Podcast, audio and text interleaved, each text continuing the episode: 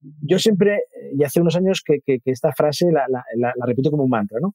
A un personal shopper inmobiliario, cuando las cosas van bien, nos va bien, como a todos. El mercado sale, el mercado. Cuando las cosas van mal, tenemos a los compradores, pero también nos van bien las cosas. O sea, si, hay mucho piso que no se vende, hay compradores que sí que compran, oportunistas, inversores, eh, gente de pues como los tienes, tú sabes que si cada cosa que firmas, cada contrato que firmas, vas a conseguir una compra, ¿no? Porque en cada compra-venta hay un vendedor. Pero si se bajan las ventas, eh, si de 500.000 pasamos a 300.000, en esas 300.000 hay 300.000 compradores, también hay 300.000 vendedores. Pero la clave está en que estás con quien compra, con quien tiene el dinero.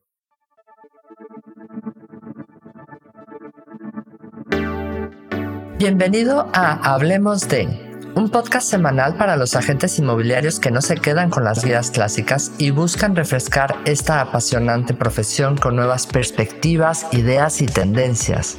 Soy Rocío González Gasque, manager formadora y coach inmobiliario. Quédate y aprende junto a líderes y expertos de los bienes raíces cómo vender más y mejor, pero sobre todo disfrutar de tu profesión. Buenas noches a todos, ¿qué tal están? Qué gustazo volverlos a ver. Volvemos después de las vacaciones súper, súper contentos, súper animados y qué mejor que un invitado de verdad de excepción. Estoy súper, súper contenta de tener con nosotros a Enrique, Enrique Jiménez. Lo conozco hace como dos o tres días. No, no es cierto. Hace como bastante tiempo.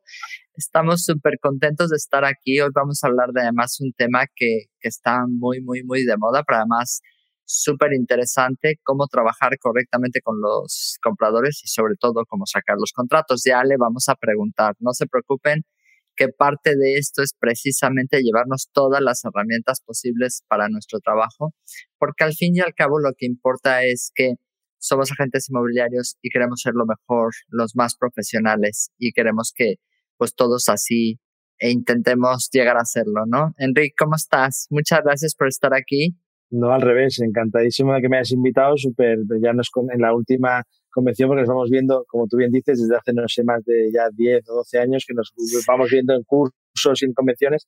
En la última va, nos tenemos que juntar y, dicho y hecho, justo después de vacaciones, eh, feliz y contento de que además con, con, todos los seguidores que tienes y con la gente que, que arrastras, pues de, pues oye, un honor estar aquí en, tus, en, tus portales y, que, que, podamos estar aquí. Hablemos de ya vemos, y, vamos a darlo todo, ¿eh? ya os digo que todo lo que podamos eh, transmitir y podemos ayudar, porque al final se trata de aportar el máximo lo posible, pues encantado. Ay, muchas gracias. Bueno, de nuevo, lo presento como debe de ser, que soy un trasto, ya me conocen. Eh, Enrique Jiménez es el CEO eh, de Property Buyers by Sonríe. Ok, ya nos contará él de su empresa y demás de nuevo, gracias, gracias, Enrique. Mira, aquí ya tenemos gente que te está buscando, viendo desde Rimax Metro Playa de Puerto Rico. Está José Luis Pajes, que es un gran amigo desde Argentina. o sea que esta es, es una fiesta, es la fiesta de la información y de la formación, ¿no? Cuéntanos, Enrique Jiménez, ¿cómo llegaste al sector inmobiliario? Pues jovencito, y eso, y eso quiere decir que soy mayor. Eh, Hace 27 años ya que estoy en el sector inmobiliario. Yo empecé muy jovencito, salí de estudiar y me puse en una inmobiliaria de mi, de mi pueblo. Yo soy de Mataró, de una ciudad cercana de Barcelona, y era el niño de los recados. Yo era el que llevaba las, las escrituras a la notaría y tal, ¿no? Y de ahí poco a poco, pues un carácter eh, que tengo afable y comercial, pues empecé a, a mis pinitos de a, a, vender alguna cosita y demás. La verdad es que estaba en una inmobiliaria de las más eh, antiguas y prestigiosas de Mataró, con, bueno, ahora están en el año 95 ya de, de, de, vida, una, casi una, vida centenaria, por lo tanto tuve muy buenos maestros, de ahí di un salto en temas comerciales a, a la parte de la promotora constructora, estuve pues muchos años trabajando en promoción construcción, cuando todo aquello estaba, era director comercial de marketing de empresas que para que se os hagáis una idea teníamos 12.500 viviendas en, en, en, el arco mediterráneo en venta. Por tanto, yo llevaba equipos gigantescos de, gente y de tal. Todo esto, la promotora y demás, me llevó a, también gestionar y gerenciar una empresa a que yo firmaba demasiadas escrituras, en el buen sentido de la palabra demasiadas, nunca es demasiado firmar, pero eh, con, con, quejas de clientes compradores. ¿no? Yo era el que al final recibía todas las quejas de cliente comprador eh, estaba con los compradores ahí que, ¿y por qué? Y tal, y ¿por qué no me arreglan esto y lo otro? ¿Y por qué no me abren una puerta más grande para mi madre que va en silla de ruedas? Todo el mundo iba diciendo la suya. Entonces yo dije, es probable que eh, en el sector estemos dejando un poco de lado de la persona que paga la fiesta, ¿no? De, esa, de, ese comprador que saca dinero de su bolsillo y que paga la fiesta de todo el mundo, ¿no? De, las inmobiliarias, de los propietarios. Sí que es verdad que el propietario acaba pagando la factura, pero si no sale el dinero del cliente comprador. Y dije, ¿y no hay servicios que, que se puedan dar y, y que alguien dé algún tipo de ayuda a estos compradores? Investigué, vi que en Estados Unidos sobre todo ya funcionaba el sistema con los ABRs, eh, que estaban especializados en compradores, vi que también en Canadá, en Inglaterra, empecé a estudiar un poco el concepto. Y en el año 2010, cuando la cosa iba mejor en este país inmobiliariamente hablando, pues tenía un buen sueldo y, tenía, y, era gerente de una buena empresa, pues decidí eh, hacerme autónomo y montarme por mi cuenta. ¿Por qué no? No. Es el momento, es el mejor, el mejor momento para, para, como mínimo, saber que de ahí no vas a bajar, era todo para arriba. O sea, peor que donde estábamos no íbamos a estar. Y nada, y monté la empresa Sombríe en 2010, que de ahí nace Sombríe. Eh, y Property Buy es una joint venture que se hace en 2018. En el camino, año 2013, fundé y fui presidente durante cuatro años de la Asociación Española de Personas Super Inmobiliario, de la cual aún sigo siendo miembro del consejo y, encantado de ser una figura, como mínimo, precursora en este país de servicio. Por lo tanto, hombre, después de casi 13 años dando servicio, firmando contratos y, en crecimiento. Hoy en día en la empresa somos 80 personas, estamos en 20 ciudades a nivel nacional y internacionalmente en, en cinco países. Hombre, pues eh, algo ya sé de temas de, contratos y de firmar. Algo has hecho bien, ¿no? Parece. O sea, y por lo tanto. Puedo intuir que algo sabes. Y por lo tanto, eso es lo que quiero transmitir hoy, ¿no? La idea es cómo, cómo ayudaros a, a quien quiera y a quien, y a quien crea que primero se tiene que creer a firmar contratos de, de, de, comprador y a, cobrar por un servicio que mucha gente, voy a dar muchas charlas muchas veces como Moisés Ruiz, estoy siempre por ahí por las Españas dando charlas en inmobiliarios y todos me dicen, Enrique, yo hago lo mismo que tú pero sin cobrar. Entonces digo, pues entonces no haces lo mismo que yo, porque yo cobro. si quieres hacer lo mismo que yo, tiene que ser cobrando. Qué guay. Oye, una cosa que tienen que saber todos los que nos escuchan y después sabes, Enrique, que después esto se convierte en podcast, o sea que los que nos escucharán que sepan que eh, Enrique es precursor, según la Wikipedia, es el precursor de España de la figura del personal shopper inmobiliario. O sea que mi enhorabuena de verdad es que es en un sector y en un momento súper difícil, como comentas, o sea, tener esa pasión y esas ganas por desarrollar algo, la verdad es que mi enhorabuena. Muchas gracias. a, a, mí, a mí me hace más ilusión ¿eh? que salga yo en la Wikipedia. ¿Ah, sí? Que hombre, sí, imagínate, también. habla con las amigas y dice, que sale en Wikipedia. Ay, qué chulo, qué ilusión, la verdad es que qué guay. Oye, a ver, vamos a entrar un poquito en materia. ¿Cuáles crees que son como las diferentes eh, visiones del agente inmobiliario mm, tradicional o un personal shopper? ¿En qué se diferencia? Eh, eh, básicamente, yo, creo que, que, tenemos que, que aprender de los, de los buenos y de los mejores, que en este caso son empresas inmobiliarias americanas sobre todo, que, que ya hacen las cosas muy bien hace muchos años, ¿no? Y que han aprendido a, a, representar y no a intermediar, ¿no? La intermediación es, es costosa y además es eh, eh, desgasta, ¿no? Cuando tú al final estás hablando con dos personas que no son del sector y vas tirando de su corazoncito porque uno quiere vender caro, el otro quiere comprar barato y cada uno tira de su corazón y, no de la cabeza, intermediar es, es, es difícil. Cuando representas, cuando te pones al lado de alguien, te pones al lado del, vendedor y vas a muerte a por el mejor precio posible que puedas sacar porque es tu trabajo, y representas a esa persona, esa persona se siente defendida. Y, nosotros en nuestro caso defendemos a al comprador y por lo tanto representamos al comprador. Cuando yo me pongo de acuerdo, porque en el 90 y largos por ciento de las operaciones se hacen operaciones con inmobiliarias, o sea, no, no vamos a particular, a veces pues es un banco, un particular, pero la mayoría son inmobiliarias, hablamos dos profesionales. Cuando dos profesionales defienden cada uno al suyo, porque evidentemente cada uno tiene que barrer para casa, pero representan, es donde se facilita las operaciones, donde son más ágiles, donde además son más... Y, después cada uno en el notario se siente defendido. Al final vamos a acabar en el mismo, porque probablemente entre las dos partes intermediemos y lleguemos a un acuerdo. Pero cada uno se siente defendido como, no te preocupes que yo voy a luchar a muerte el precio, o no te preocupes que yo voy a negociar a muerte el precio. Y que evidentemente pues voy a hacer mis due diligence legales y técnicas para poder la clave es, para mí, o sea, independientemente de cada uno representa una parte, es, ese, punto de pasar del nivel de intermediar al nivel de, representar. Al representar. Además, tienes toda la razón. En el momento que te sientes representado, que sientes que alguien realmente está viendo por tus intereses, eh, te sientes eh, desde luego mucho mejor y mucho más satisfecho con el servicio, ¿no? Permíteme saludar porque se me está juntando aquí mucha peña que te quiere saludar. Entonces está Pilar Muñoz, ¿cómo estás Pilar? Qué gusto verte. Alejandro Ortega eh, desde Valencia, por aquí está Rosa Moratalla. Víctor Figueroa, buenas tardes desde Tenerife. Pilar desde Málaga. Dice Rosa Moratalla, enhorabuena Enrique, mi admiración absoluta porque yo no soporto a los compradores. Me, lo ha dicho en repetidas, en repetidas ocasiones. Sé que Rosa, el comprador se le hace un poco bola y voy a intentar que, que, lo opine de una manera más amable. Fíjate que es muy curioso. A mí también era algo que siempre se me hacía bola porque obviamente en Valencia además tenemos el, el componente, componente de el componente más bonito porque es que se les cobra a los compradores en Valencia. Entonces, eh, están acostumbrados a pagar y tal, pero no es algo que les encante. Entonces llegan con una cara de te quiero, te amo, gracias por estar aquí. y, pero sin embargo, después de efectivamente mm, hacer un buen trabajo, después de hacer un trabajo de representación, son los que más se referencian.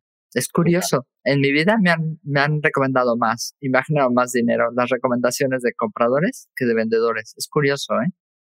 Porque el vendedor, aunque está mucho más normalizada la figura del, inmobiliario en el vendedor, el vendedor sigue eh, escamado con siempre se queja, ah, porque es muy caro, el 5% es mucho, está siempre como ahí peleando. Y el comprador, como tiene una necesidad de servicio, cuando se le aporta ese servicio, como ya tiene claro que va a comprar, paga encantado porque está en un momento dulce, está en un momento positivo, que paga porque realmente tiene esa, esas ganas. Por tanto, esa diferencia de, tratar a compradores y vendedores el, vendedor está como un poco más eh, quemado en estos años y el, comprador está como más virgen en ese punto que podemos ayudarle a, darle servicio. Sí, además es un buen momento porque hay poco producto y entonces los vendedores, nos los compradores nos necesitan más que nunca.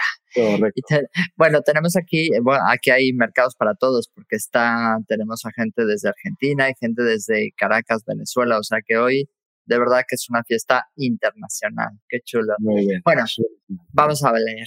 Eh, no sé cuál quiero preguntarte. Yo creo que lo primero es qué acciones son necesarias para ofrecer. O sea, porque antes yo siempre pienso que para ofrecer algo, antes tienes que tenerlo claro. Antes tienes que tener en tu oficina esos procesos, tenerlo dominado. O sea, no se trata de decir, ay, hoy trabajo esto sin tener herramientas. Hoy administro alquileres. Si tienes alguna aplicación para eso, no pero a partir de hoy la administro y a ver qué Con un Excel y a ver cómo me funciona. Y a ver cómo me funciona. Cuéntame un poco. Mm, primero, eh, y lo has dicho tú bien, la clave está en creérselo antes de empezar a hacer nada, porque en esta dualidad inmobiliaria que hay gente como Rosa que siempre dice, pues yo los compradores son difíciles y demás. No, primero es, oye, yo, me creo que puedo cobrar por un servicio.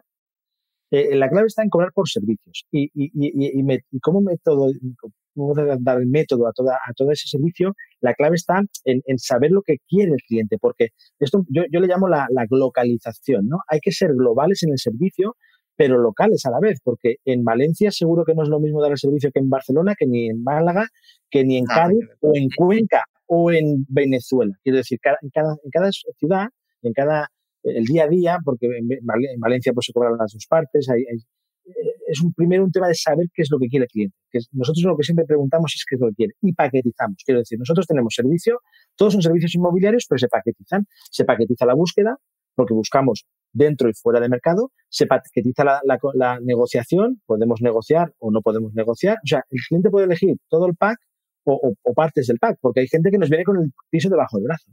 Nos dice, oye, Enrique, ¿me puedes negociar esto? Claro, habiéndolo es, es muy bueno. no, nos entra y nos dice, vale, ¿qué quieres? De los cinco paquetes, ¿qué quieres? La negociación, la parte de, la, perdón, la búsqueda, la negociación, la parte de la due diligence, la due diligence legal y técnica. Nos contratan muchas veces arquitectos o abogados, que eso solo hacen ellos. Después la parte de la financiación, el cliente necesita o no necesita financiación. Nosotros antes de empezar hacemos un filtro y una, y una cualificación del cliente exhaustiva. No empezamos a hacer nada si no sabemos que ese cliente se puede permitir comprar lo que quiere. No sale corriendo a la calle diciendo, quiere este, vamos, pum. Nosotros empezamos a trabajar cuando tenemos un dinero en nuestra cuenta y hemos firmado un contrato. O sea, nosotros la gente dice, bueno, puedes empezar a envíame cosas a ver qué. No, no, no. Te envío cosas cuando pagues. Eso es, es que eso es fundamental. Un, un, comprador de México me decía, pues estamos atendiendo a muchos fondos de inversión y compradores de, Latinoamérica, específicamente de México, que no están acostumbrados los compradores a cobrar. Y uno es, empieza, envíame cosas. No, a ver, espera, te explico. Estos son mis servicios, esto es lo que voy a hacer, esto me tienes que ingresar, esto tiene, y era como, eh, no, gracias. Oye, no pasa, nada. Prefiero no, perder mi tiempo ni que él lo pierda. O sea, si él prefiere hacerlo, estupendo. ¿Cuántas veces nos hemos encontrado en el sector que vas a pasear gente y cuando llevas tres meses te dicen, pues tengo ahorrados 10.000 euros, estamos viendo pisos de 300.000. Oiga, usted con 10.000 euros no puede comprar un piso de 300.000. nadie se lo ha dicho y como nadie se lo ha dicho, pues has estado invirtiendo, por no decir perdiendo, tiempo de tres meses. Por lo tanto, la clave está en hacer una buena entrevista, y en saber esos paquetes y sobre todo en saber ofrecerlos. Y saber ofrecer lo que el cliente quiere. Quiero decir que cuando tú dices el cliente es, es novato, lo que quiere es que le negocies, pues te haces hincapié en la negociación. El cliente tiene miedo, eso del tema de la parte legal y técnica, pues métele caña al tema legal y técnico. El cliente te viene diciendo, hostia, me han dicho que encontráis cosas fuera de mercado. Bueno, pues incide en la parte de fuera de mercado. Incides en cada parte del servicio que tú crees que puedes dar y que le aportas valor. La clave de todo eso es aportarle valor. si le aportas valor, te paga encantado. Cada, cada euro que te deja, si él tiene una hipoteca con CaixaBank suya o con Sabadell y tú coges esa hipoteca, lo trabajas con tus brokers y con demás y le sacas una, un, medio punto eh, a 20 años, esos son 12.000 euros. Pues si, si, tú por el servicio eso le, le, le, le cobras 2.000, está encantado de pagarte 12.000. Porque proyecta que le doy valor, te pago 2, pero me has ahorrado 12. Y la negociación lo mismo. Te voy a cobrar tanto por negociación. Si yo te ahorro 20.000 o 30.000 en negociación, te voy a cobrar por el paquete de negociación 3.000, o sea, al final esos paquetes lo vas sumando y ya lo que dan servicio de. Por lo tanto, si lo tienes bien paquetizado, si lo tienes bien argumentado y sabes escuchar sobre todo al cliente, que es la clave, o sea, no, no queramos vender de todo, queramos vender lo que realmente el cliente quiere comprar. Correcto. Y importante, tener esos servicios porque no puedes ofrecer algo que no tienes. Entonces, sí, como dices, si voy a ofrecer un servicio técnico de revisión de infraestructura, de análisis del edificio, del estado de urbanismo, etcétera, ten gente especializada en el tema. Claro, tiene gente en el no equipo. No necesariamente tuya, pero puedes tener o en el equipo. Sí, sí, outsourcing. Tú puedes tener al final. Nosotros tenemos, por nuestro tamaño, tenemos departamento legal y departamento técnico nuestro. En casa, in situ. Eh, y hacemos los informes, pero, por ejemplo, no llegan. Nuestros departamentos, sobre todo, está, son fuertes en Barcelona y en Madrid, donde tenemos el 60% de nuestro negocio. Pero eh, en Asturias no tengo a nadie. Pues en Asturias, la gente o el franquiciado que tengo en Asturias lo que hace es buscarse su vida en su entorno. No voy a mandar al técnico de aquí a Asturias porque solo un viaje cuesta más que el informe. Él se busca su informe en, con la base que nosotros hacemos de checklist. Tenemos un informe básico en, en la empresa donde nosotros decimos ya por experiencia, hay que revisar esto, esto, esto, esto, la caldera, que los grifos funcionen, que las presiones suben y bajan. Todo eso, con ese checklist. Que se asomen y revisen que las bajantes, ver cómo están. Bien. Sí, parecen Que revisen los últimos cinco años de la comunidad de propietarios para que no le salgan. Eh, eh, que no digan, no, pues en el año 2023 vamos a hacer el ascensor nuevo y te toque a ti pagar 3.000 euros y digas, ah, uy, pero, uy, esto no lo habíamos calculado, ¿no? Por tanto, es tener bien los, los, los, los servicios y, y, ofrecerlos con calidad, evidentemente. Broker es lo mismo. O sea, puedes tener tres o cuatro contactos de banco que puedas tener, pero después yo recomiendo siempre trabajar con alguna empresa a nivel nacional que tenga, que sea fácil, que sea digital, eh, tipo GBox, tipo Triotecas, bueno, estas que son grandes y que al final tú puedes allí meter el producto, el, el, el cliente con sus datos, que además por protección de datos se, se envían directamente y les das opciones, ¿no? De mejorar lo que tienen en su casa. Claro, es al final, si tú ayudas con eso, como dices, un medio punto en una hipoteca son 12 mil euros al final del tiempo y es un valor. O sea, eso realmente le estás ayudando a alguien a, a crecer, ¿no? A, a, tener un mucho mejor servicio. Entonces, ¿qué acciones son necesarias para ofrecer ese servicio? O sea, ya tenemos claro que lo primero es tener el servicio, tenerlo paquetizado. Me gusta mucho ese concepto porque si el comprador dice, bueno, ¿y qué voy a hacer? Todo, bueno, ¿qué es todo, no? Eh, tenerlo paquetizado, porque a lo mejor hay gente que te dice, no, no, tú búscamelo y yo ya me... Pero Rocío, ¿tú le, ¿tú le cobrarías lo mismo a una persona que, necesita hipoteca o no necesita hipoteca? Es decir, el trabajo de buscar una hipoteca es trabajo, son horas, hay que mirarse cosas. Si, si, el si, si paga al contado, no le puedo cobrar lo mismo a alguien que paga al contado que a alguien que paga, que tiene, necesita hipoteca. Si, si, si esa persona es abogado o es arquitecto, y se va a mirar los papeles, no me los voy a mirar yo, pues no le puedo cobrar ese servicio, que al final le vamos a cobrar por lo que nos va a pedir. Y, esa paquetización al cliente se le hace como más fácil. Y además el número, los números, cuando ves un número final y dices 12.000, 10.000, 15.000, la gente uh, se asusta, pero si ves 2.300, 4.100, eh, 1.800, lo ves en trocitos, parece como que pasa mejor y no se tanta bola el que te da como los restaurantes, 12, ¿no? que tú estás feliz pidiendo cosas del menú y, el postre vale 7, 8 euros y, dices, toma, bonito. Y cuando sumas dices, hostia, vaya hostia, me han pegado. Pues eso, estás en un menú cogiendo lo que tú te apetece del menú y si quieres el, el pack completo, sí que evidentemente tiene un poco de descuento porque pides el pack completo. Pero tienes que tener eh, las acciones básicamente, eh, una vez tienes el, los servicios, sabes que los puedes dar, te lo crees, los tienes valorados, no, no te tiene que temblar el pulso ni la voz cuando te hablan de honorarios, porque bueno, ya le diré, no, no, los honorarios son estos y los tengo y los defiendes a muerte y después otra cosa es que hagas descuentos y demás, es anunciarlo. Nosotros además también lo que hacemos mucho son eh, eh, landings eh, y en, el, inbound marketing este de atracción, dando información gratuita de valor. Lo que hacemos es, si se va a comprar una vivienda, tiene que mirar esto, esto y esto. O sea, todo lo que hay que hacer para que la gente diga, hostia, esta gente sabe. Y a partir de ahí los atraes con información de valor para poderles dar, sobre todo, oye, ¿quieres invertir? ¿Quieres comprar? Pues hace esta manera u otra. Es muy importante creérselo y después comunicarlo. Sí que es verdad que por experiencia y porque hemos asesorado a empresas donde eh, son empresas inmobiliarias de vendedor y han querido tener ese, ese, departamento de, de, comprador, es difícil cuando alguien entra por vuestra puerta a comprar un piso que después se le cambie el chip. O sea, es más difícil, es más fácil encontrar a alguien fuera de los circuitos, que nosotros lo que hacemos es ir fuera de los circuitos. Si, si alguien viene a, tu casa, a, tu empresa, para comprar un piso X, quiere ver ese piso. Cuando tú le dices, este piso no, pero le puedo ofrecer los servicios personal shopper, la gente le entra como un, curso de cables, porque dice, no, no, si yo he venido a, comprar un piso. Es como si un comprado, alguien que busca un piso, entra en nuestra web y no ve pisos, porque tú entras en nuestra web y no hay ni un piso hay, servicios, servicios de búsqueda, servicios de TAS, servicios de, de, técnicos, legales, packs de garantía, pero no ves piso. Entonces la gente cuando entra allí dice, pues si yo, quiero un piso, yo no, yo no estoy buscando un asesor, se sale rápidamente. Esa dualidad al final se trata de, nos hemos dado cuenta que con el tiempo, donde se encuentran más clientes es fuera de los canales de la inmobiliaria tradicional. Es decir, hay gente que necesita servicio y que ah, sí que es verdad que puede ser que, que cuando la gente empiece a entender el servicio más eh, con, más años, eh, cuando pasen más años, será más fácil de poderlo hacer. Pero ahora mismo es más fácil tomar acciones fuera del entorno de la, de la inmobiliaria tradicional porque la gente entra a una inmobiliaria a comprar pisos. Y entonces eso de que le ofrezca servicios le cuesta. Si los ofreces independientemente y, captas gente que necesita esos servicios para poder comprar, es mucho más fácil de poder firmar contratos. Fíjate que también se puede, ¿eh? Porque nosotros tenemos también ya, digamos, la estructura dentro de ese proceso de cuando entra un comprador, donde efectivamente es después de la análisis, búsqueda eh, eh, y toda esa información, eh, le puedes decir, oye, pues perfectamente, si este inmueble te queda, perfecto, estupendo, pero si, si este mueble no te queda, que sepas que tengo dos niveles de servicios y eso siempre lo ofrecemos el servicio de te meto en mi sistema y si llega algo bien, o sea que es solito, o un sistema, porque realmente cuando les ofreces el, el, sistema como tal, muchísima gente lo firma. No te voy a decir, ay, todo el mundo está en y tal, pero hay mucha gente que dice, prefiero que me lo hagas, porque buscar pisos es divertido. Y hoy en día que faltan, pues obviamente nosotros muchas veces nos enteramos antes de que vayan a suceder esas cosas. Entonces quizás es cuando más valor tiene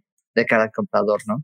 Pero a ver, Rocío, tú me lo acabas de decir, es que habéis conseguido hacer un protocolo de, de, de agente de comprador. Al final, cuando enseñas algo no te gusta, automáticamente ofreces el servicio. Y esa repetición, además, es un tema de entrenamiento. Es como, si tú quieres hacer una maratón, hombre, pues empieza a correr 5 y 10 kilómetros, no te metas a tirón, ¿no? Pues eh, si quieres vender un servicio personal shopper, repite, repite, repite, argumenta, argumenta, argumenta, y con eso cada vez sabrás más para poder, porque yo cierro casi todos los contratos, no todos, pero si se me sienta alguien en mi despacho para el servicio, si realmente lo quiere contratar, yo, yo los acabo firmando casi todos. ¿Por qué? Porque ya llevo 13 años explicando lo mismo. Me he hecho, pues, con un discurso perfecto. Si vosotros hacéis eso, es que solo puede haber éxito, solo puede haber firma, con firma de contratos.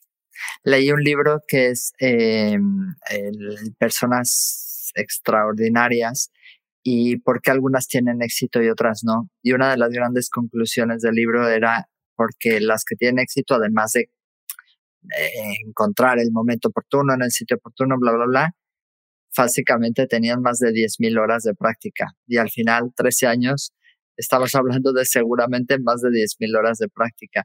Pero al final es cómo puedes empezar a cobrar por esos servicios teniéndolo claro, creyéndotelo, queriéndolos cobrar y, ofreciéndolos y entrenando y, siendo constante. Al final tienes que ser paciente y constante en tu, en tu ofrecimiento de servicios y finalmente si lo que ofreces aporta valor, finalmente firman contratos.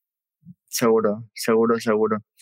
por aquí dice, em, bueno, se están saludando entre ellos. Saludos desde Mar del Plata, dice Damián. Está por aquí eh, Facundo. Pepito, bueno, está saludando a José Luis. Dice, este amigo es dueño de la empresa número uno para servicios de compradores en España. Le está contando José Luis al otro, o sea que bueno, te está presentando.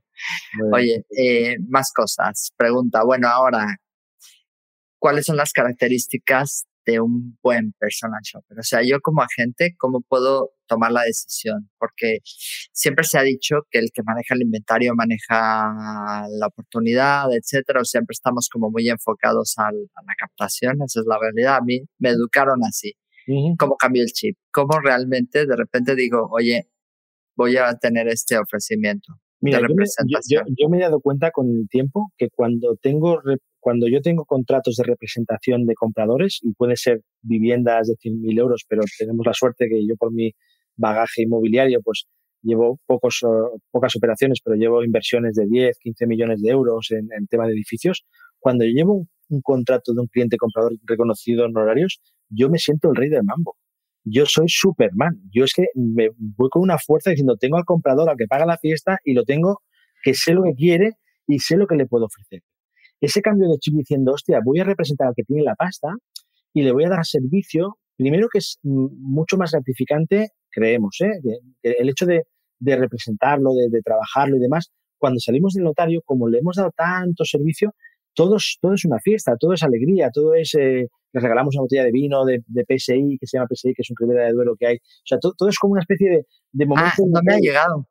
No ha llegado aún porque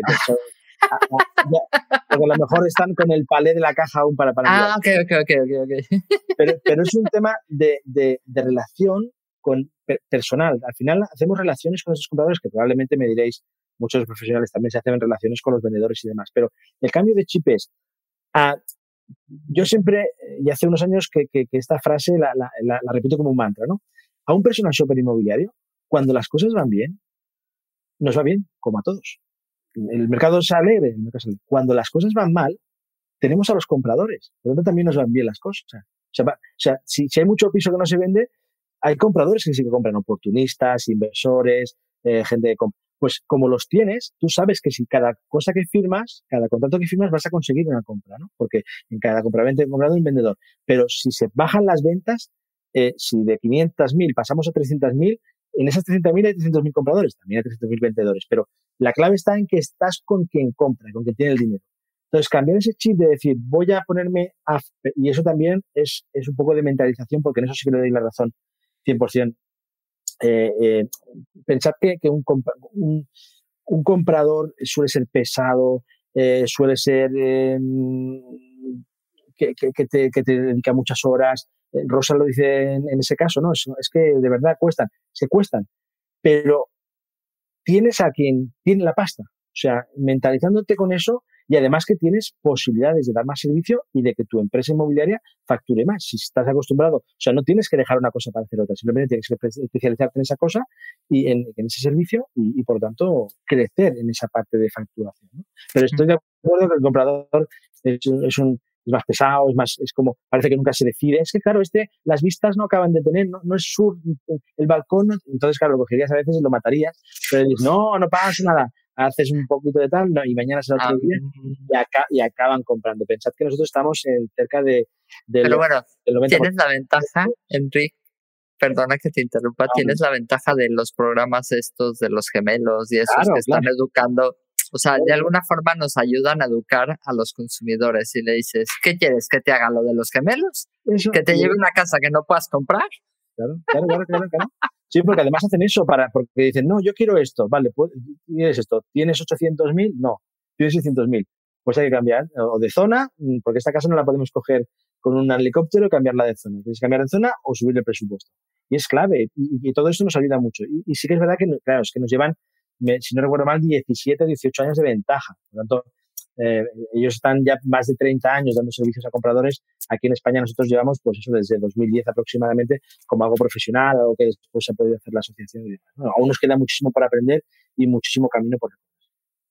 Dice Andrés Atenor, que está por aquí, dice, estamos lejos de aplicarlo en Córdoba, Argentina. Yo creo que esta, esta frase aplica para todo el mundo mundial.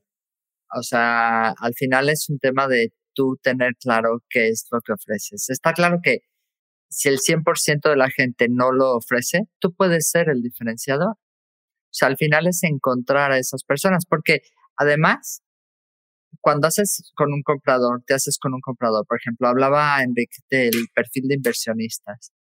Cuando tú le demuestras a un inversionista que lo entiendes, que habla su idioma y le consigues su producto, ¿qué pasa, Enrique? Al final, es que tienes, al final te conviertes en exclusivo casi sin, sin pedirlo. Y, ni sigue, y, sigue, y sigue comprando contigo porque se, se porque estoy convencida que Andrés, estoy convencida que ha habido clientes que solo te compran a ti y que solo te recomiendan a ti. Conocemos los dos bien a Rosilis. Rosilis es una persona que, que, empezó a hacer de personal shopper en Madrid, en un pueblecito de Madrid, no en Madrid capital. O sea, la gente dice, esto funciona solo en Madrid capital, en, en, en Barcelona, en Málaga mentira. O sea, nosotros tenemos agentes que, a ver, como todo, los volúmenes son diferentes, pero tenemos agentes en Murcia, tenemos agentes en, Asturias, tenemos agentes en Cádiz, tenemos agentes en, en, Alicante, en Valencia, eh, en Bilbao, mm, en pueblecitos de Cataluña más pequeñitos tipo San Cugat, Tarrasa, eh, Girona, donde te lo creas, donde te lo creas que realmente puedes aportar un servicio. Entonces, eh, si, si ahora nos fuéramos 15 años atrás, estaríamos hablando de lo mismo de la exclusiva del vendedor trabajábamos todos en abierto y decíamos, bueno, pues ahora vamos a trabajar. eso es imposible. la exclusiva solo puede ser en ciudades, en gente que tal. Aquí en este pueblecito la gente no da exclusivas. Pues hay pueblecitos o ciudades más pequeñas que, que tal, como Cristino en, Valladolid, que tiene las exclusivas que quiere, porque las tiene todas. Entonces, mm, es, eh, entiendo que tiene ese, uy, esto aquí va a llegar tarde. Es primero convencimiento, creérselo y trabajar. Convencimiento preparar tu oficina para esos servicios, tenerlo claro, tener un buen marketing donde, como dice Enrique, al final, hoy en día, todo se maneja a través de las redes sociales. Entonces, tienes que tener ese mensaje para que la gente quiera escucharte. Tienes que tener claro y además tienes que definir qué tipo de compradores quieres, quieres captar, ¿no?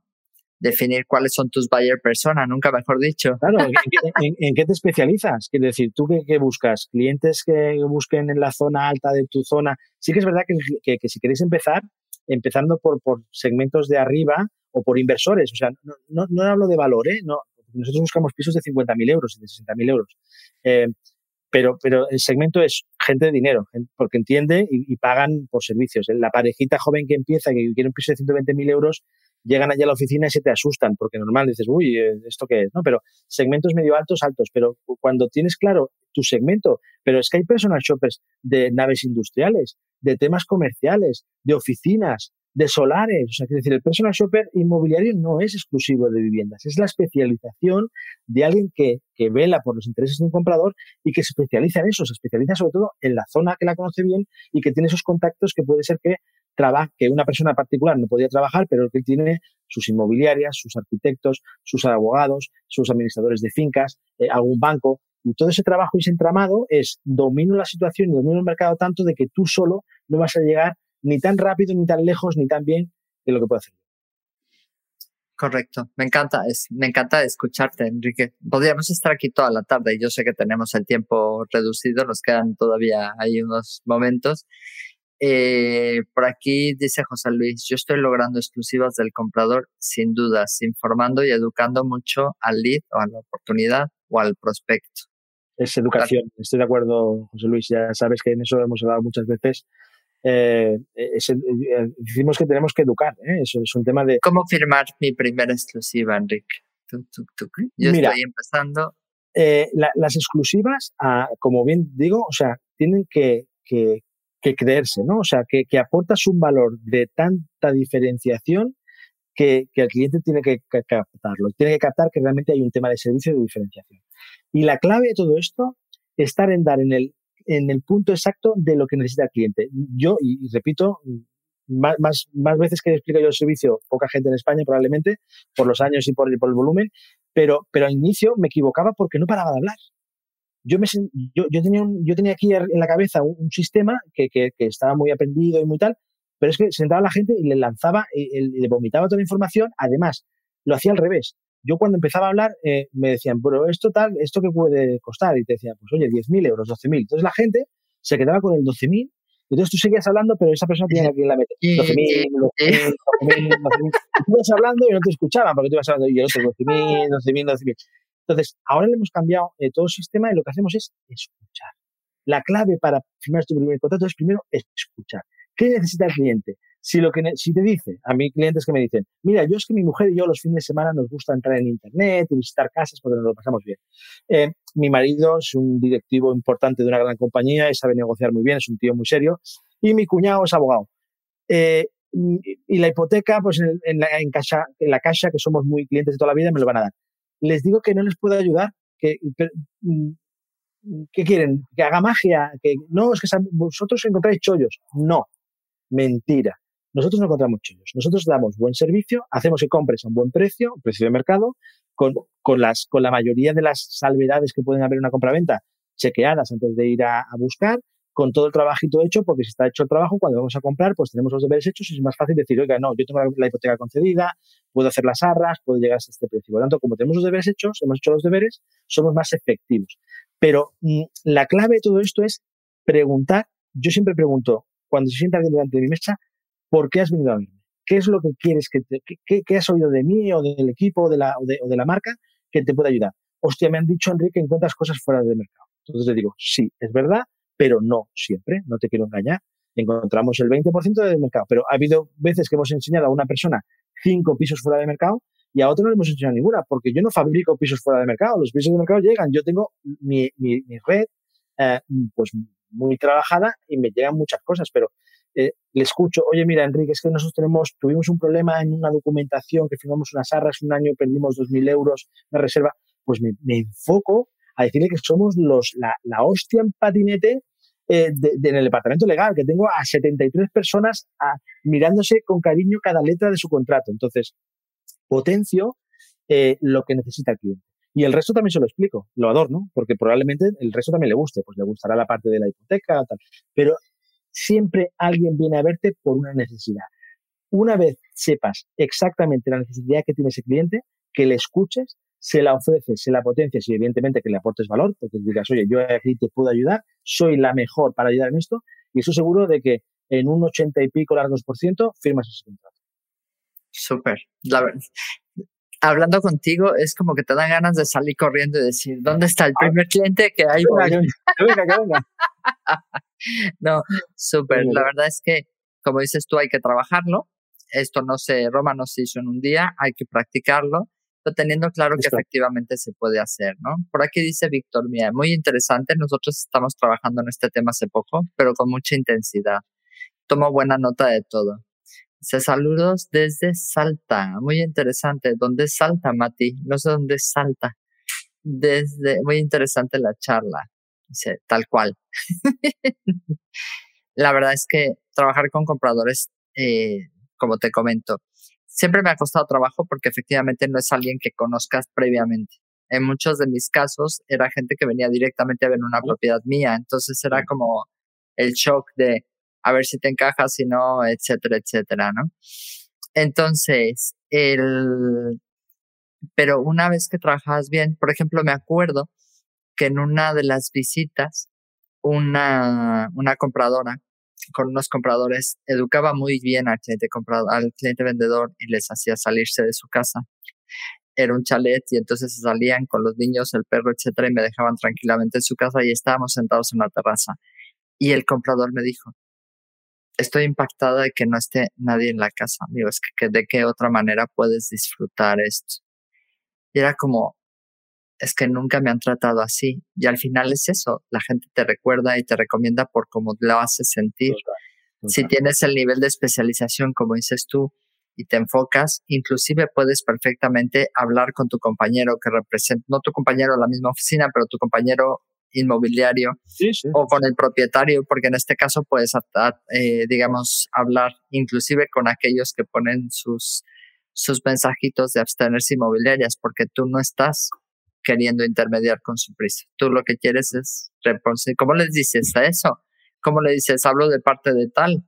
No, no, nosotros en este caso, cuando hay gente que pone inmobiliarias, ¿no? Eh, podemos acceder a esos pisos porque sí que es verdad que la gente cuando le explicas el precio de inmobiliario, según la edad, se pueden saturar y demás y decimos, mire, soy el abogado, soy el representante, soy el arquitecto. O sea, abogado y arquitecto, palabras clave para que un propietario te enseñe la casa sin miedo de digas, ah, tú eres un inmobiliario en, encubierta. Entonces puedes ir a acceder a esos pisos. Eh, el, cliente, nosotros siempre visitamos primero la vivienda, después el cliente, en la mayoría de casos.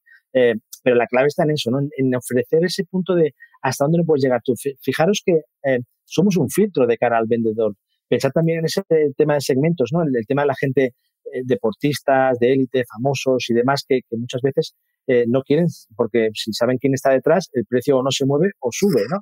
Pues nosotros, representamos a gente muchas veces que no sabemos, que, no quieren que sepan quién es. Nos dan poderes y demás para que eh, nosotros firmemos y en el día del notario pongamos a alguien como que, no, que no, que, porque probablemente se pueda, ese, ese punto de privacidad. Hay tantas herramientas que un personal shopper puede utilizar. O sea, si alguien me viene y me dice, Enrique, yo quiero que me des el servicio, me da igual que me valga, pero yo no quiero que sepa la, quién soy, porque es un casoplón de 4 millones de euros y yo soy un empresario reputado y no quiero que sepan quién soy. Pues guay, o sea, si, tú quieres eso, yo te doy eso. O sea, el personal shopper inmobiliario tiene que dar el servicio que quiera cliente comprador. Esa es la clave. Una vez tengáis la clave, el clic de el por qué están ahí, si apretáis ahí es un contrato firmado, seguro. Qué chulo, wow. Esto es, esto es un curso, ¿eh? Qué pena que no lo estamos cobrando, Enrique. es, lo que he dicho al principio, lo, lo voy a dar todo, siempre lo intentamos dar todo porque aportamos valor y realmente la gente dice, hostia, pero cuando tú vas a dar los cursos explicas tus trucos. Claro, porque yo quiero que seamos muchos más y que esto el servicio sea... Cuando yo empecé en Barcelona, era, era, yo tenía el 90% del mercado, el 90%, ¿eh? Pero, pero porque eran 10 operaciones al año, porque hacían 9, las hacía yo. Pero, ¿qué hice? Que la gente entrara en la Asociación de Personal Shoppers de Información. yo, yo he creado mi propia competencia en España. Les he dado, les he dado la formación para que sean iguales de buenos que yo, porque a mí, si tengo gente buena, me hacen superarme, no me hacen apalancarme. Pero es que ahora el mercado ya no son de, de, 10, sino son de, de 1000. Yo de mis 1000 cojo mi, porción, mi porcioncita del 10%, aunque sea el 10%, pero son 100. Pues antes hacía 10, ahora hago 100. Esa es la clave, es que la gente lo dé, que la gente sepa lo que es, que la gente eh, pueda dar el servicio y que cuanto más seamos mejor se ah, mejor se trabajará en el sistema, ¿no? Yo creo que eso es parte interesantísima. Oye, una cosa que por aquí nos preguntan, ¿consideras que se puede cobrar por representar al comprador y parte de la comisión de quien tiene la captación que te comparte 50-50 su comisión por representante del cliente comprador? Muchos saludos, agradecido desde Remax Premium de Bogotá, Colombia. Pues os digo un ejemplo que me ha pasado la semana pasada. La semana pasada estuve en Mallorca firmando una, compra de una casa de un, de un, valor importante, de casi dos millones de euros, eh, y nosotros teníamos con el cliente pactados nuestros honorarios. Hasta ahí bien. Nuestra agente comercial, hablando con nosotros cuando negociamos, era una casa que estaba por un millón setecientos veinte, si no recuerdo mal, y, y conseguimos una rebaja de 120.000 euros, que está muy bien. Y, de vez en cuando hay inmobiliarios que dicen, oye, nosotros estamos dispuestos a compartir la comisión y demás, ¿no? hay algunos casos que hacemos que, ese descuento se haga directamente del precio, porque nosotros no, ya nos comprometemos en el contrato de que no vamos a cobrar de nadie más que no sea de la parte compradora para, para que el conflicto de interés no exista, que vean que realmente luchamos por sus intereses. Y en este caso nos han, nos han dado eh, la mitad de los honorarios de una casa de ese importe, que ha sido un importe importante. Pues cuando hemos llamado al, propietario después de firmar y demás, le hemos dicho, dime el número de cuenta donde tengo que ingresar 30.000 euros que te voy a devolver de unos honorarios que, que, que, que, cobré. Y que son para ti, porque al final es un descuento de precio, porque tú has pagado nuestros honorarios. El tío que es alemán, eh, un directivo de una empresa muy importante de transporte. no te lo creía. Ha dicho que, ¿qué? Que me vas, o sea, dice, mira, yo ya estaba contento con el servicio, estaba flipando, se lo estaba comunicando a todos mis amigos, pero voy a enviar una carta, un email a todo el que quiera comprar casa en España que compre con vosotros. Esos 30.000, que evidentemente es una pasta importante que para de facturación dirías, eh, cuidado, eh, se nos van a convertir en, probablemente en 100.000. de, de, este claro, al final es, es la, la, proyección que tú tengas, el trabajo con ese comprador, el, el, detalle, el tener esos cuidados. Fíjate que una de las cosas, además, es algo importante para comentar a todos los que nos están oyendo. Una amiga mía de Barcelona me decía, cada vez que capto una exclusiva, el primero que se le envío es a Enrique, porque él le cobra a sus clientes y yo a los míos. Entonces, estoy encantadísima porque él hace un trabajo, yo hago otro trabajo y, encantada. Tenemos muchos, compañeros, muchos compañeros en Barcelona, mucho más en Barcelona y en Madrid, que es donde yo tengo mi bagaje y donde me conoce mucha más gente, donde tengo buenas relaciones y tal, es que piensan en, nuestra empresa. La gente dice, pero si ya tengo la exclusiva, antes de subirla a cualquier portal y tal, y, muchas veces en, en, prospecciones dicen, hostia, esto me parece, porque nosotros además en nuestra página web anunciamos cada mes todo el listado de lo que estamos buscando y lo actualizamos. Que si entráis en nuestra página web hay un apartado que pone demandas y ahí ponemos todo lo que buscamos en Valencia, en Madrid, en Barcelona, todo lo que vamos buscando.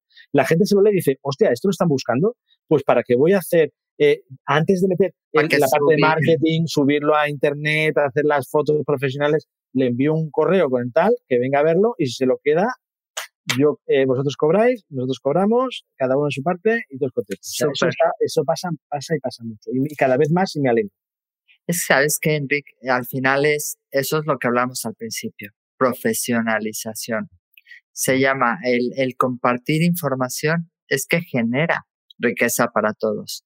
No, si hay mucha gente que tiene esta eh, mentalidad de, de, de de pequeñez, ¿no? De, pequeñito, y de mi parcela y lo mío. Yo te lo voy a colaborar y no te lo voy a compartir. Y dices, qué tontería. Al final es cuanto más das, más generas, más haces y te genera más negocio. Te digo que ya lo había oído y no solo por una persona, ella ¿eh? me lo habían comentado de cada vez que me entra un producto, como Enrique le cobra a sus clientes y está muy encantado, yo le cobro a los míos.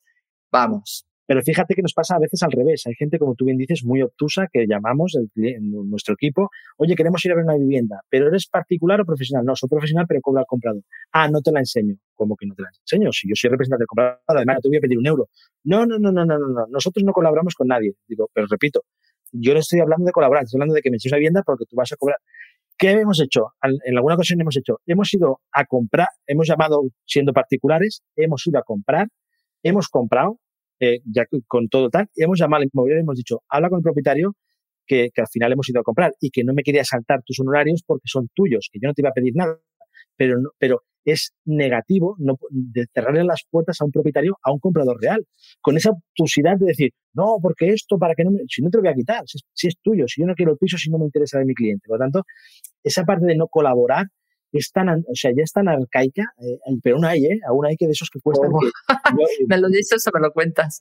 No, hay, hay cosas tremendas. Está claro que al final, de nuevo, eh, y siempre lo hablo en todos los foros, no se trata de vamos a juntarnos porque nosotros somos los buenos y vamos a ver, vamos a quitarnos a los malos. No, buenos y malos van a existir toda la vida. Empieza por casa. Empieza por ti, por tu casa ten claro qué servicios ofreces, comunícaselos a tus clientes, califica muy bien a tus clientes, porque no hay cosa peor que colaborar con alguien que no tiene calificado a tu cliente. Que haces una visita, personalmente me ha pasado que haces una visita con un colaborador y vas a ver un chalet adosado y llega su cliente y dice, está bien, pero yo quiero un independiente y bueno, te dan ganas en ese momento de, hacer tipo americano. Es así, es así. Sí, porque al final el tiempo es, valioso. Una de las cosas que vendemos nosotros es el tiempo, el valor del tiempo. O sea, la gente no dedica 80, 90 o 100 horas en ver pisos, dedica 3 porque las horas las dedicamos nosotros. Para nosotros el valor es importante, el del tiempo. O sea, el, económico evidentemente, pero al final sin, tiempo no hay dinero. Si nos morimos se acaba todo. Por lo tanto, ese, ese valor del tiempo que es tuyo y mío, yo no te puedo hacer perder, no me puedo perder. O sea, eh, yo puedo perder el mío si quiero, pero no puedo a un profesional hacerle perder su tiempo, ¿no? Porque es valioso. Por tanto, nosotros siempre somos en eso súper estrictos y súper cuadriculados. O sea, esto lo hacemos así porque sabemos que cuando vamos, vamos. O sea, cuando hacemos una visita con un cliente, es que eso está muy caliente ya. Entonces, son visitas muy productivas. La gente muchas veces dice, hostia, es que vas a venir con... Primero vienes tú y, me, haces perderme el tiempo. Digo, no, yo, yo te haré perder el tiempo en esta, pero probablemente en otra no. O sea, yo necesito que mi cliente vaya a ver las dos que le encajan. Pero, pero ya te acabará tocando. O sea, si colaboras tengo que verlas, porque si el cliente me dijo no quiero puertas blancas o no quiero puertas color madera porque ahora ya no se llevan, Pues eso tienes que decir. Bueno, claro, mira, por eso se ven las fotos, pero, bueno. sí, pero un, un, ejemplo muy claro. Nos contrató una mujer en, en, en, en, un meeting point, en una feria inmobiliaria, en 2016, porque iba en una silla de, una motorcita de estas, ¿no? Y estaba cansada de llamar a las inmobiliarias y que les decía, mira, la, la, mi, mi, sillita de, esta de, de, motorcito mide, no recuerdo, de metro 10, de, de, rueda a rueda. El ascensor tiene que tener una boca de más de metro 10, porque si no, no entro.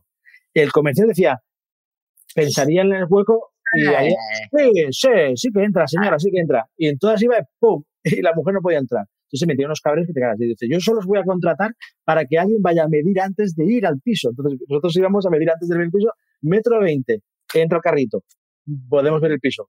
Metro, eh, es el piso ideal, no entra el carrito, ¿me va a cambiar usted el ascensor? No, pues no lo visitamos. No, pero es que es muy bonito. Que sí, que sí, pero que no entra el carrito. Punto pelota. Y ya está. Entonces, cosas tan sencillas como para no perder el tiempo, pues eso es lo que hacemos. Oye, Enrique, ¿no te ha pasado que cuando el síndrome del inmobiliario, esto es broma, ya estamos finalizando, pero ¿no te ha pasado con el síndrome del inmobiliario que en un grupo de inmobiliarios dices, oye, estoy buscando un, no sé, un ático de tanto? Y los inmobiliarios empiezan, no, pero tengo un chalet buenísimo. Una planta baja con un patio espectacular. ¿Qué, que no has entendido que es un ático lo que busco? Ay, me pasa un montón. Empiezo, oye, necesito edificios. Y empiezan, eh, edificios en Valencia. Y el primer mensaje, te van en Torrent. Tengo, uno en Granada. dije Valencia. tengo uno en Granada buenísimo, que es la hostia, ya, ya, pero es que está en Granada y busco en Valencia. Es así, es así. Bueno, porque tienes lo que. Pero fíjate en ese cambio de rol, ¿no? O sea, yo tengo lo que tengo, pero sí, pero pensad si empezáis a tener compradores reales, que, que después el producto estará. Si confía alguien en vosotros, después el producto se encontrará a través de, ojalá, de profesionales que, que sea mucho más fácil, porque dos profesionales se entienden en 10 minutos. ¿Es así? Claro, claro. Mira, por aquí dice, por ahí María Pérez dice, qué gran idea lo del personal y como, como muchas inmobiliarias le hablaban primero al personal shopper ya que estaba con ello, ¿no? Eh, Rosa por aquí dice, dice, me ha encantado la clase magistral, espero aplicar aunque sea alguna perla. Gracias a los dos. Dice José Luis, ¿qué? Vamos a, la vamos a convertir al final, la vamos a convertir a Rosa al final, ¿eh? Eso. El comprador ya verás. Que, que, que es buenísima.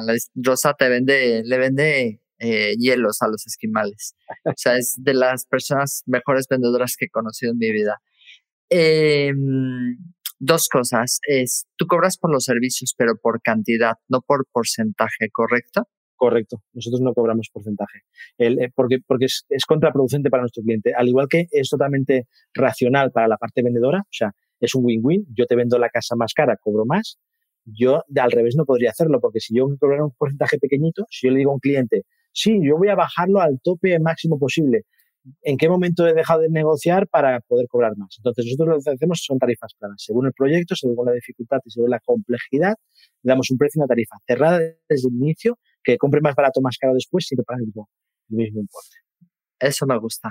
Eso te tendré que preguntar más. Sí, ahí podemos profundizar. No. Ahí, ahí, podríamos estar hablando media hora más larga del tema de las tarifas. Sí, sí, sí, pero bueno, tenemos, que... tenemos el tiempo que tenemos, sobre todo porque si no, la gente se aburre muchísimo. No, sí. no es cierto, no, no, sé, no estoy impresionada porque no se ha movido nadie. Todo el mundo está ahí súper atento ahí. A ver qué sale, a ver qué sale. Ok, José Luis dice, ¿qué tan importante es reducir la oferta de inmuebles que se le presenta a un cliente comprador? Ahí viene. Eso. Es muy bueno. Eso es muy bueno. Al final reduces, porque además la, la, capacidad de decisión cuando tienes tres cosas que te gustan no es lo mismo que si tienes 11 cosas que no te gustan, dos que te gustan menos, una que te gusta más, dos que te gustan un poquito. O sea, al final, si te tres cosas a elegir que cuadran con lo que buscas, elegirás la, la, mejor de las tres y sabrás que pocas cosas puedes ir a mejorar. Entonces, el, el reducir y el concretar hace que el cliente tome la decisión mucho más rápido. Nuestro trabajo es ese, ¿no? Es el de filtrar mucho, mucha cosa que no, mucha paja para al final ir al detalle y en ese detalle, pues somos francotiradores, ¿no? no, no o sea, están los que pueden ir disparando en el aire y van cayendo, ¿no? O sea, el oye, tengo un montón de aquí de cosas, otro montón de aquí de cosas y voy cruzando hasta que las flechitas encajan y nosotros estamos ahí en una, desde una torre tranquilos, esperando, apuntando eh, y tenemos, un, tenemos solo un disparo, ¡pa! Y disparamos y, y nos llevamos el gato Qué chulo, me encanta, me encanta la idea. Es verdad, dicen que en las tiendas de helados venden más las que tienen menos sabores. Uh -huh. cuando tienes muchísimos sabores de escoger, es probable que ni siquiera compres. Te vuelves loco. Porque, porque te cansas. El cerebro es como... bandejas, 18 bandejas y dices, ¿por dónde empiezo? Las que tienen las de siempre, los, eh, la, la, la tachela, Vainilla, chocolate limón, y fresa. chocolina y tal, dices, ahí voy, que me gusta. Ahora me apetece esto. Y coges y lo compras. De buena calidad y ya está. Sí, sí, tenemos Y- menos. Y, los compradores pasa que cuanto más ven, más se confunden, terminan sin saber bien. Una de las herramientas, por ejemplo, como personal shopper, es que eh, le des herramientas a tus clientes cuando haces las visitas, eh, para que ellos mismos puedan ir calificando la vivienda, que tengan toda la información y demás. Es que Enrique y yo hicimos el mismo curso hace tropecientos años de personal shopper y algo me acuerdo todavía. Total, total, total. Sí, sí, sí. Ahí, ahí, ahí. Eh, al final, quien, Background. dicen, quien, quien tuvo, retuvo. Exacto, exacto. Oye, Enrique, de verdad, no sé si alguien quiera, tienen cinco minutos para hacerle alguna pregunta, o sea que pueden aprovechar. Estamos aquí todos súper interesados. Te digo que no se ha movido nadie de, de la entrevista, con lo cual, guay. Eso es buena señal. ¿Qué, ¿Qué quieren que le preguntemos a Enrique? Este es el momento, venga, apuntaros. Eh, los ah, bueno, una cosa que yo no te he preguntado, que, que dice, quiero, una, quiero ya segunda sesión con Enrique. Venga. ah, Oye, iremos- Enrique, me vas a dar haciendo- comisión, ¿no? No, pero po- podemos ir haciendo, podemos ir haciendo hasta para, hasta por, por, por, por temas, ¿eh? Pues otro día hablamos de tarifas, otro día hablamos de, porque al final esto da para mucho. eh, Wow, sí, siempre da sería súper guay. La verdad es que bien. Bueno, básicamente yo creo que es algo que, que todo el mundo me pregunta y, yo, y además me gusta ah, eh, hacerlo, es cómo contactan contigo, cómo te encuentran en las redes, cómo... Mira, nosotros hacemos tres tipos de captación de clientes, ¿vale? Básicamente es la parte de inbound marketing, trabajamos con, con, con contenido de calidad, nuestros departamentos de marketing y, los mismos agentes pues eh, dan valores de la guía de cómo invertir en Valencia, eh, cómo comprarte un piso sin problemas en no sé dónde. Entonces todo eso genera un tema de inbound y tal. Después la segunda parte, trabajamos mucho lo que llamamos la galaxia de contactos. Trabajamos eh, haciéndonos nosotros, poniéndonos en medio como sol, entonces vamos a hacer una serie de galaxias, de, de, planetas que hace la galaxia, que, que pues ahí está, en, las más cercanitas al Sol eh, son las más de confianza, ¿no? Pues amigos, conocidos, que, les expliques el servicio. Y te vas alejando y las más lejanas pues son las más frías, que son LinkedIn, ¿no? Que te pones a trabajar, pues a, a buscar directivos y a buscar historias para, para que te trabajen. Por lo tanto, hacemos una parte mucho de, de, de networking, de, después la parte de, de, inbound marketing, que, que hace que realmente también podamos llegar a esos clientes, y la parte de, la, la, la, tradicional de publicidad. También nos metemos en, en, en, segmentos de una cierta calidad, pues anunciándonos como cualquiera se anuncia y demás. Y por esas tres bandas son las? Sí, sí, no, no, no, juego, pero, pero por ejemplo, revista de golf sería perfecta, un tema de hoteles de lujo, pues ahí vas a aprendiendo y, y, funciona. Me parece Oye, que hay dos preguntas por ahí. Sí, sí, te iba a decir antes de que nos vayamos que no se nos vayan. ¿Qué porcentaje de éxito tiene? Ah, no, antes había.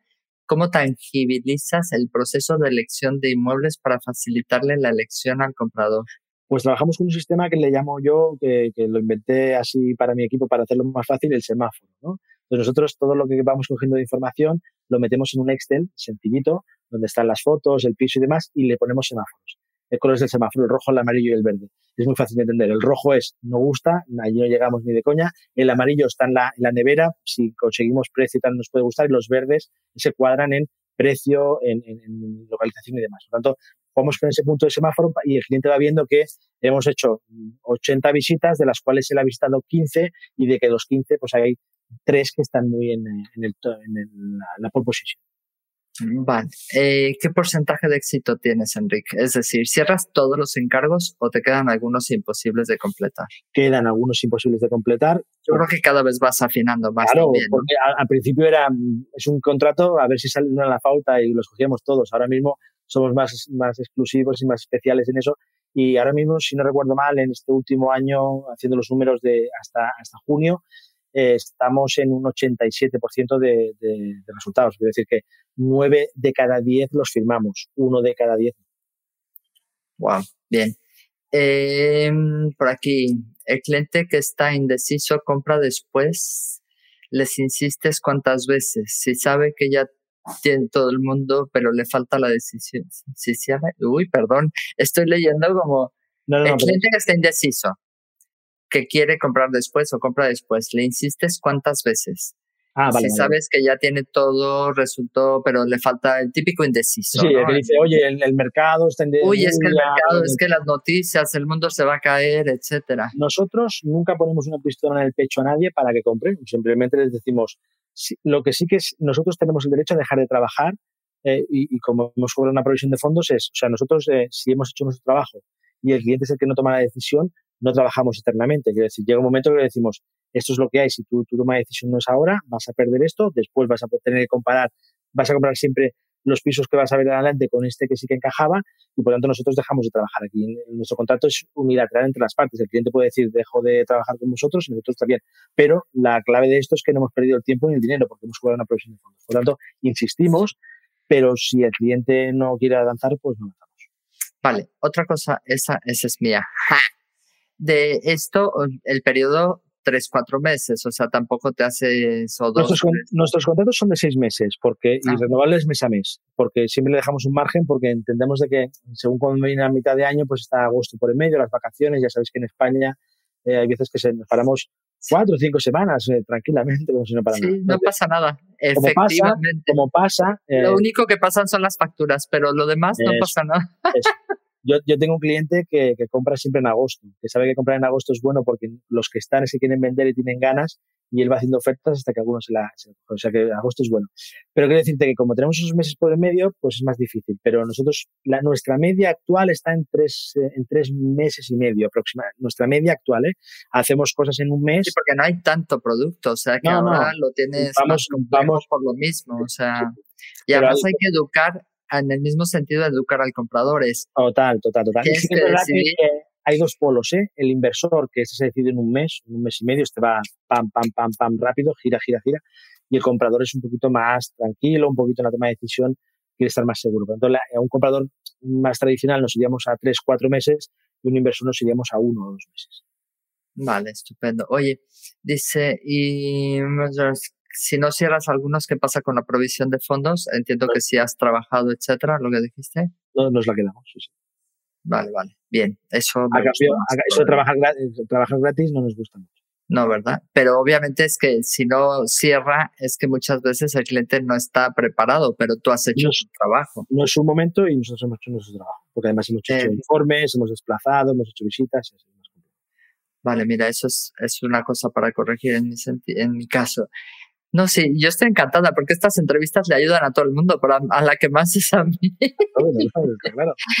eh, ¿Clasificas a los compradores de qué manera? Sí, básicamente por el, por el perfil. Nosotros tenemos eh, clientes inversores, eh, pequeños, medianos y grandes, y después clientes compradores de segmento de vivienda, primera vivienda hasta 300.000 euros, después vivienda de reposición y después vivienda de lujo y después tenemos pues, toda la parte local comercial, oficina, que son otros tipos de clientes. Pero normalmente los tenemos diferenciados el grueso importante en tres segmentos y en, y en dos tipos, en, inversor y comprador final. Súper, súper, súper. Oye, pues se nos acaban las preguntas, ya no hacemos más preguntas, sino aquí seguimos, ya llevamos la hora que, que solemos tener. No me queda más que, ah, bueno, eh, no sé si les dijiste, mm, no logro recordar, si les dijiste cómo te localizaban. Bueno, eh, solo, poniendo Enrique Jiménez en, en, en, Google. En Wikipedia. estoy en Instagram, en Facebook, en LinkedIn, eh, poniendo Enrique Jiménez, Grajera, que es el segundo apellido, me encuentran en todos lados, quiero decir, nuestra, nuestras redes sociales se mueven, pero yo las mías son abiertas, son todas para... es fácil encontrarme. En, a la que googleen mi nombre, Enrique Jiménez, ya yo creo que ya salen y me pueden en cualquier momento contactar, seguir y yo encantado de que si por privado me envían algún mensaje de ayudar lo que se pueda en lo que sea. Todo lo que podamos ayudar y que la gente aprenda del, del servicio para el sector y para mejorar el sector, altruistamente, de verdad, de todo corazón, lo hacemos porque queremos ayudar a, los compañeros a que esto funcione, que tengamos, seamos más profesionales y nos... Te están oyendo de toda Latinoamérica, ¿eh? Tú sabes lo que es ese trabajo que te acabas de echar encima. ¿eh? Bueno, yo, yo, creo que, lo, que, podemos conseguirlo. Eso, eso. Oye, Enrique, no me queda más que agradecerte. De verdad estoy súper contenta de nuevo porque me has ayudado a mí en determinadas cosas y sobre todo porque has compartido información valiosísima. Yo creo que de verdad que cualquiera que esté aquí y diga que en su pueblo no se puede, mm, es porque no quiere hacerlo. Que cambie el chip. Que, cambie el chip y además que hay una gran oportunidad porque la gente que compra, desde luego, eh, hay unos que pasan verdaderos eh, problemas. De hecho, Messi, no sé a quién le compró, por cierto, que me contaron hoy que Messi había comprado un chaletazo en Ibiza. En Ibiza, y, que, y que había tenido problemas, ¿no? Que no tenía cédula de habitabilidad y pequeños detalles. tiene que ir con un personal shopper. no sé, es que no sé a quién le compró, entonces digo, uy, no vaya yo a meter la pata. No, no es cierto. Pero desde luego, pues hay que tener cuidado y hay que trabajar con profesionales. Gracias a todos. Mira, aquí te está saludando todo el mundo. Pablo, Muchísimas gracias a los que nos habéis aguantado aquí esta charla larga, que ojalá os hayamos aportado Gracias, gracias. Mira, Fidel no te había saludado también. Están por ahí. Oye, muchísimas gracias. Muchas gracias, gracias a, todos. A, ti por, por esta oportunidad y que nos vemos prontito en algún, en, en algún sarao, seguro nos vemos y nos podemos dar un abrazo. Seguro, seguro. Gracias. Venga, que vaya muy bien. Chao a todos. Gracias por pasar un rato conmigo. Si te gustó esta conversación, déjame una reseña en Apple Podcast y comparte el episodio. Si quieres comprar, vender o unirte a mi equipo, encuéntrame como Rocío Gegasque en Instagram, Facebook, YouTube y Twitter. O visita mi sitio web rociogegasque.com. Mi blog está lleno de tips prácticos sobre cómo vender, comprar y tener éxito en la industria.